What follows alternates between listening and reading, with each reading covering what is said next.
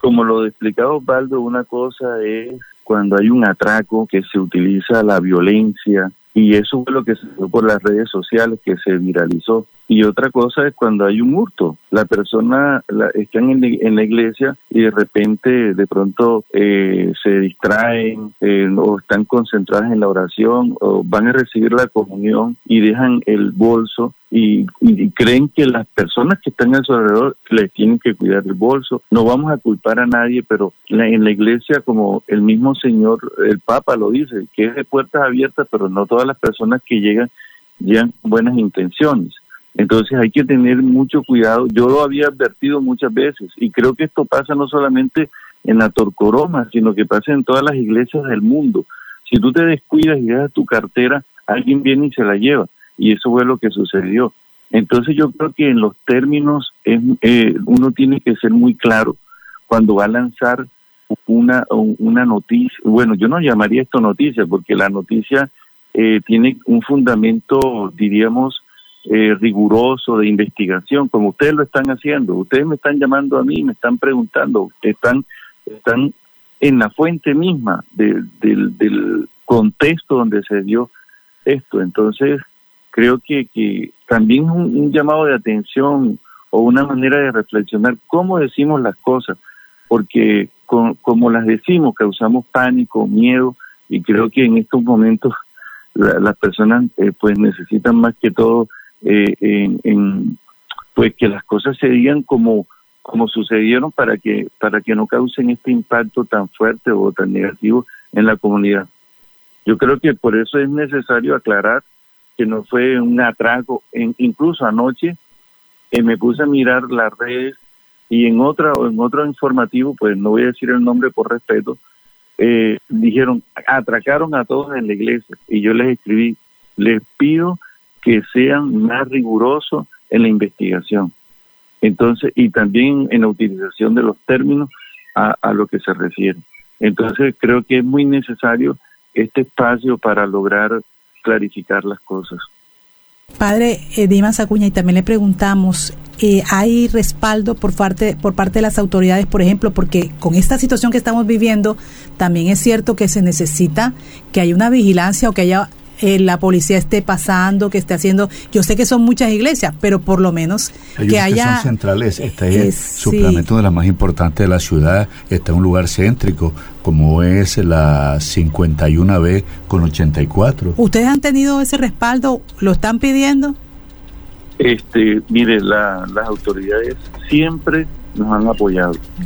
Eh, lo tengo que decir públicamente, ellos siempre han estado atentos y tenemos, yo, yo pertenezco, todos los sacerdotes pertenecemos a una red eh, donde nos comunicamos directamente con, con, la policía. El comandante de la policía creó esta red para atender nuestras necesidades y quiero felicitarlo y quiero agradecerle a, a la policía porque siempre están atentos. Entonces, eh, ellos ejercen un control, aunque, aunque pues eh, de ahora en adelante, a raíz de esto, yo creo que tendremos que eh, aumentar la seguridad, como usted lo acaba de decir. También eh, le, le pedía al, comandante del ejército que viene a, la Eucaristía aquí en la Torcoroma y también está colaborando. Así, también implementamos 17 cámaras de seguridad en el templo. Eh, tenemos otros sistemas de seguridad que no los voy a decir aquí. Entonces, yo creo que hemos trabajado en la seguridad de las personas y estamos trabajando y lo vamos a, mejorar. Así que por ese lado creo que podemos estar muy tranquilos. Pero sí, no podemos desconocer que en la ciudad ahora mismo hay una inseguridad y que todos tenemos que trabajar para que estas estas realidades pues eh, no se den. Así Creo yo que es bueno que reflexionemos todos. En cualquier iglesia, en la catedral, eh, mientras más esté en sectores populares, en cuando en cualquier sector puede pasar, cualquier sector puede pasar, la gente como usted lo señala se descuida y medita o está totalmente concentrada en la palabra y, muchas veces no se da cuenta que mm. tiene el celular allí en la silla y que se va a recibir la comunión y te deja el celular o el bolso o tiene el bolso y se lo pueden abrir, en fin, eh, tantas situaciones que, que, se deben evitar y el que está al lado no, no también está concentrado y no está cuidando lo que, lo que no le pertenece. Una señora que se llama Ligia Porto dejó el celular en la mesa donde vende, esto pasó en el 2021, en la mesa que, que cuando uno sale de la parroquia venden artículos, velas, etcétera, y puso el celular ahí. Y cuando lo fue a buscar ya no lo encontró.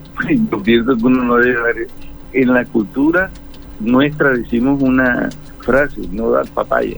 Así pues, es. Yo cómo voy a dejar el celular ahí, no creo, no, pues, y, le pasó a otra amiga también con una una mochila que eh, eso pasó hace hace rato.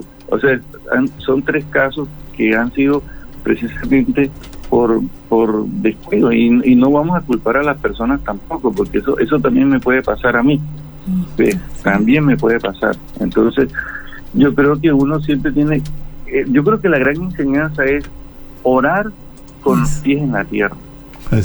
Sí, orar con los pies en la tierra. Me acuerdo que el Cole, eh, una vez en el Estadio Metropolitano, ganó la selección Colombia y entonces puso su maletín al lado y cerró los ojos y levantó los brazos a orar y cuando cuando regresó ya cuando abrió los ojos ya no tenía el maletín ya. Entonces eh, eh, es algo que puede pasar en cualquier espacio como lo acaba de decir Osvaldo y que nosotros tenemos que estar atentos y mucho más pues en estos momentos. Exacto estamos en tiempos difíciles padre. Yo creo que tenemos que orar porque mire que el caso que, por ejemplo, este muchacho Jack Ramírez de 23 años que fue asesinado en un atraco por robar el vehículo, son casos que nos conmueven tanto, son situaciones, sí, y son situaciones que estamos enfrentando y por eso tenemos que cuidarnos unos a otros también, eh, pero nos preocupa que, que también uno no pueda dejar algo en la iglesia y no por no por los temas sino que antes yo no creo que eso fuera tan evidente como como una cosa es que tú dejes más frecuente exacto es más frecuente lo que uno piensa y yo creo que hay que orar hay que orar porque son tiempos difíciles padre. Sí claro hay que orar pidiendo a Dios lamento también yo he orado muchísimo por la familia de este joven y hay que orar porque eh, la oración eh, eh, nos trae luz para nosotros mirar siempre las consecuencias y también para evolucionar. La oración es el encuentro con Dios que nos hace cada día humanizarnos más y también saber utilizar las palabras, porque si, si yo voy a, mire, hoy en día, cuando hablamos de paz, tenemos que tener también presente que la paz se construye cuando yo no, por ejemplo, participo de un mensaje que puede que, yo no he investigado muy bien. No, yo no puedo viralizar eso. No puedo, no puedo entrar en esa cadena, porque también estoy haciendo violencia, también estoy creando pánico, ¿ves? Entonces, si yo oro, puedo decir, bueno, pero esto realmente no fue lo que pasó. Entonces, entre en un discernimiento. Ahí, ahí, no hubo un atraco con armas en el templo. Eh, lo que sucedió fue eso. Entonces yo muy sabiamente puedo comunicar un mensaje basado en el rigor objetivo que tiene la verdad. Y de esta manera voy contribuyendo a los procesos de paz. Los procesos de paz comienzan precisamente con nosotros, cuando damos culto a la verdad. A la verdad. El mismo Cristo lo dice.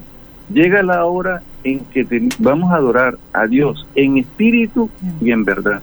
Por ejemplo, ustedes están haciendo un culto a la verdad todos los días a través de este noticiero.